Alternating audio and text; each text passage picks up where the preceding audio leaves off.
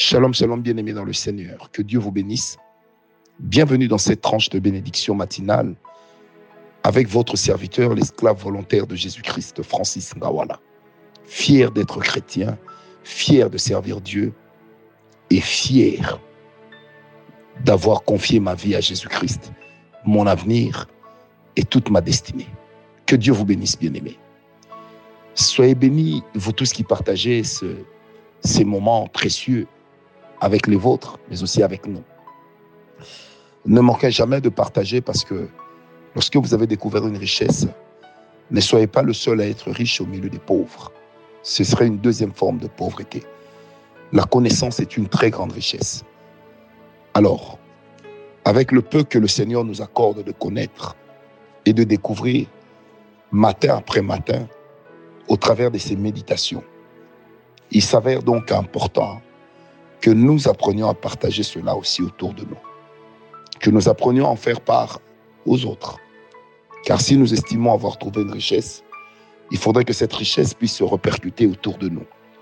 Merci donc à vous qui partagez la parole de Dieu et qui du reste comprenez la responsabilité qui vous échoue. Que Dieu vous bénisse, bien-aimés. Alors, je voudrais prendre avec vous un texte dans la parole du Tout-Puissant. Genèse 27, verset 31 la Bible dit, il fit aussi aimer. Il est simplement en train de faire référence à Ésaü, le grand frère de Jacob. Souvenez-vous que jusqu'à ce niveau, c'était de Jacob dont on a parlé. Mais là, nous parlons maintenant d'Ésaü qui entre en jeu. Alors, il fit aussi un mets qu'il porta à son père. Et il dit à son père, que mon père se lève et mange du gibier de son fils, afin que ton âme me bénisse. J'ai particulièrement souligné et mis en gras ton âme me bénisse. L'âme, c'est le siège de notre personnalité. Notre âme ressemble un peu à cette antenne relais qui prend les vibrations au niveau de notre esprit et qui les ramène au niveau de notre corps.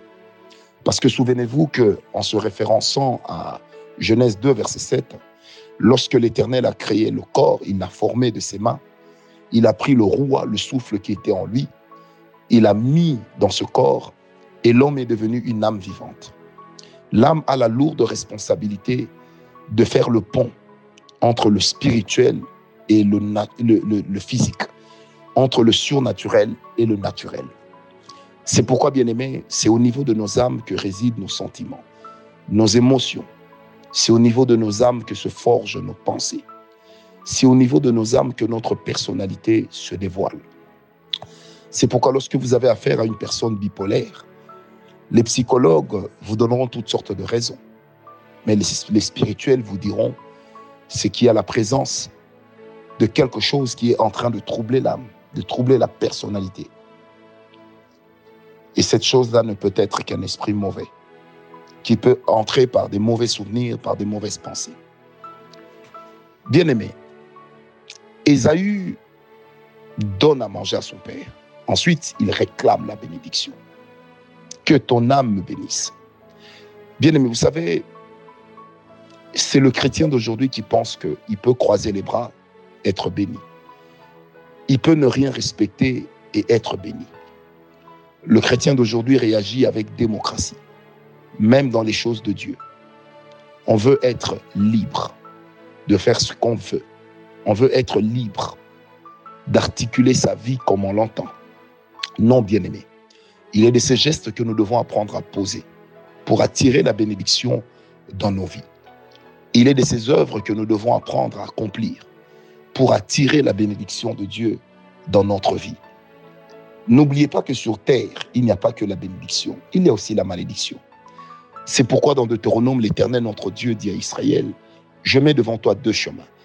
Bien aimé, lorsque l'Éternel met les deux chemins, la responsabilité nous échoue de se dire et de choisir sur lequel des chemins nous voudrions marcher. Comment attirer la bénédiction? En quelques lignes ou en quelques points, j'aimerais nous le dire. La première des choses, bien aimé, prenez au sérieux les offrandes que vous apportez à Dieu. Lorsque vous faites une offrande, faites-le avec sérieux. Faites-le comme une personne qui est en train d'entreprendre quelque chose au ciel. parce que le ciel t'accordera sa bénédiction. Bien-aimé, vous savez le principe des offrandes, tout comme le principe des sacrifices que nous appelons aussi dans notre livre Autel. Bien-aimé, c'est comme le principe de la pluie. La pluie tombe du ciel, mais vient de la terre et retourne à la terre. Je répète, la pluie tombe du ciel, mais elle vient de la terre, parce que c'est la terre qui fait monter la vapeur, qui se transformera ensuite en pluie, en eau, et elle tombera sous forme de pluie. C'est dit rapidement. Alors, le principe de la bénédiction est simple. Avec les offrandes, je donne à Dieu, le Seigneur le reçoit. Alors une mesure pressée, secouée, débordante, tombera. Et cette mesure s'appellera pluie de bénédiction. Donc, le premier point, c'était nos offrandes et nos sacrifices. Le deuxième point pour attirer la bénédiction, c'est d'apprendre à payer nos dîmes. Vous savez, lorsque nous parlons des dîmes, le verbe qui s'applique, ce n'est pas donner, c'est payer. Pourquoi payer? Parce que c'est un prélèvement divin. Les lois de Dieu n'ont pas changé. Au contraire, les lois de Dieu ont été renforcées par la croix, puisque le Seigneur Jésus a accompli la parole de Dieu. Il ne l'a pas révoquée. L'Ancien Testament n'a pas été enterré étant considéré dans la parole de Dieu comme étant l'ombre dont la réalité se trouve dans le Nouveau Testament. Donc le Nouveau Testament, c'est l'accomplissement total de l'Ancien. Le Seigneur Jésus-Christ lui-même a parlé des dîmes, parce qu'il dit, vous ne devez pas négliger les autres. Bien-aimé, il est important que notre dîme aille au Seigneur, notre premier dixième, que nous puissions la porter de tous nos cœurs. Ne prenez pas votre dîme lorsque vous la payez comme si ceci était une aide que vous accordez à l'Église. Non, c'est une aide que vous accordez à votre propre vie. Troisième point qui vous amènera, ou troisième chose, qui attirera la bénédiction dans votre vie. Apprenez à faire du bien à vos parents.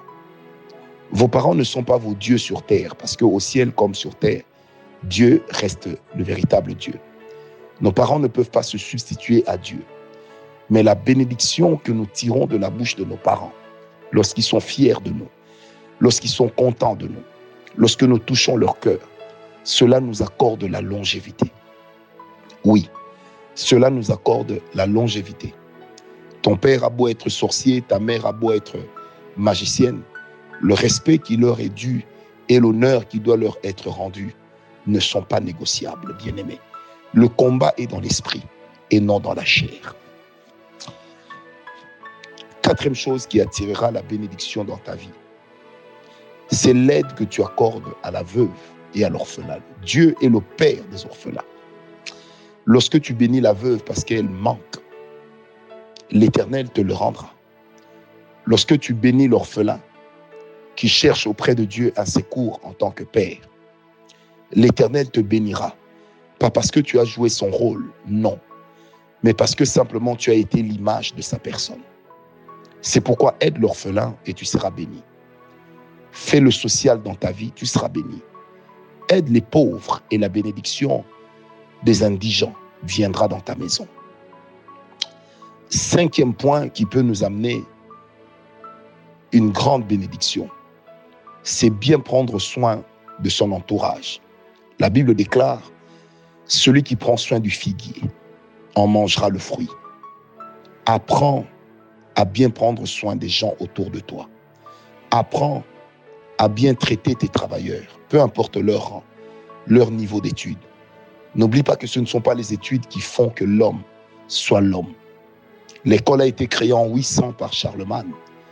Jésus n'a pas été à l'école, mais nous l'appelons Seigneur, le maître de la connaissance.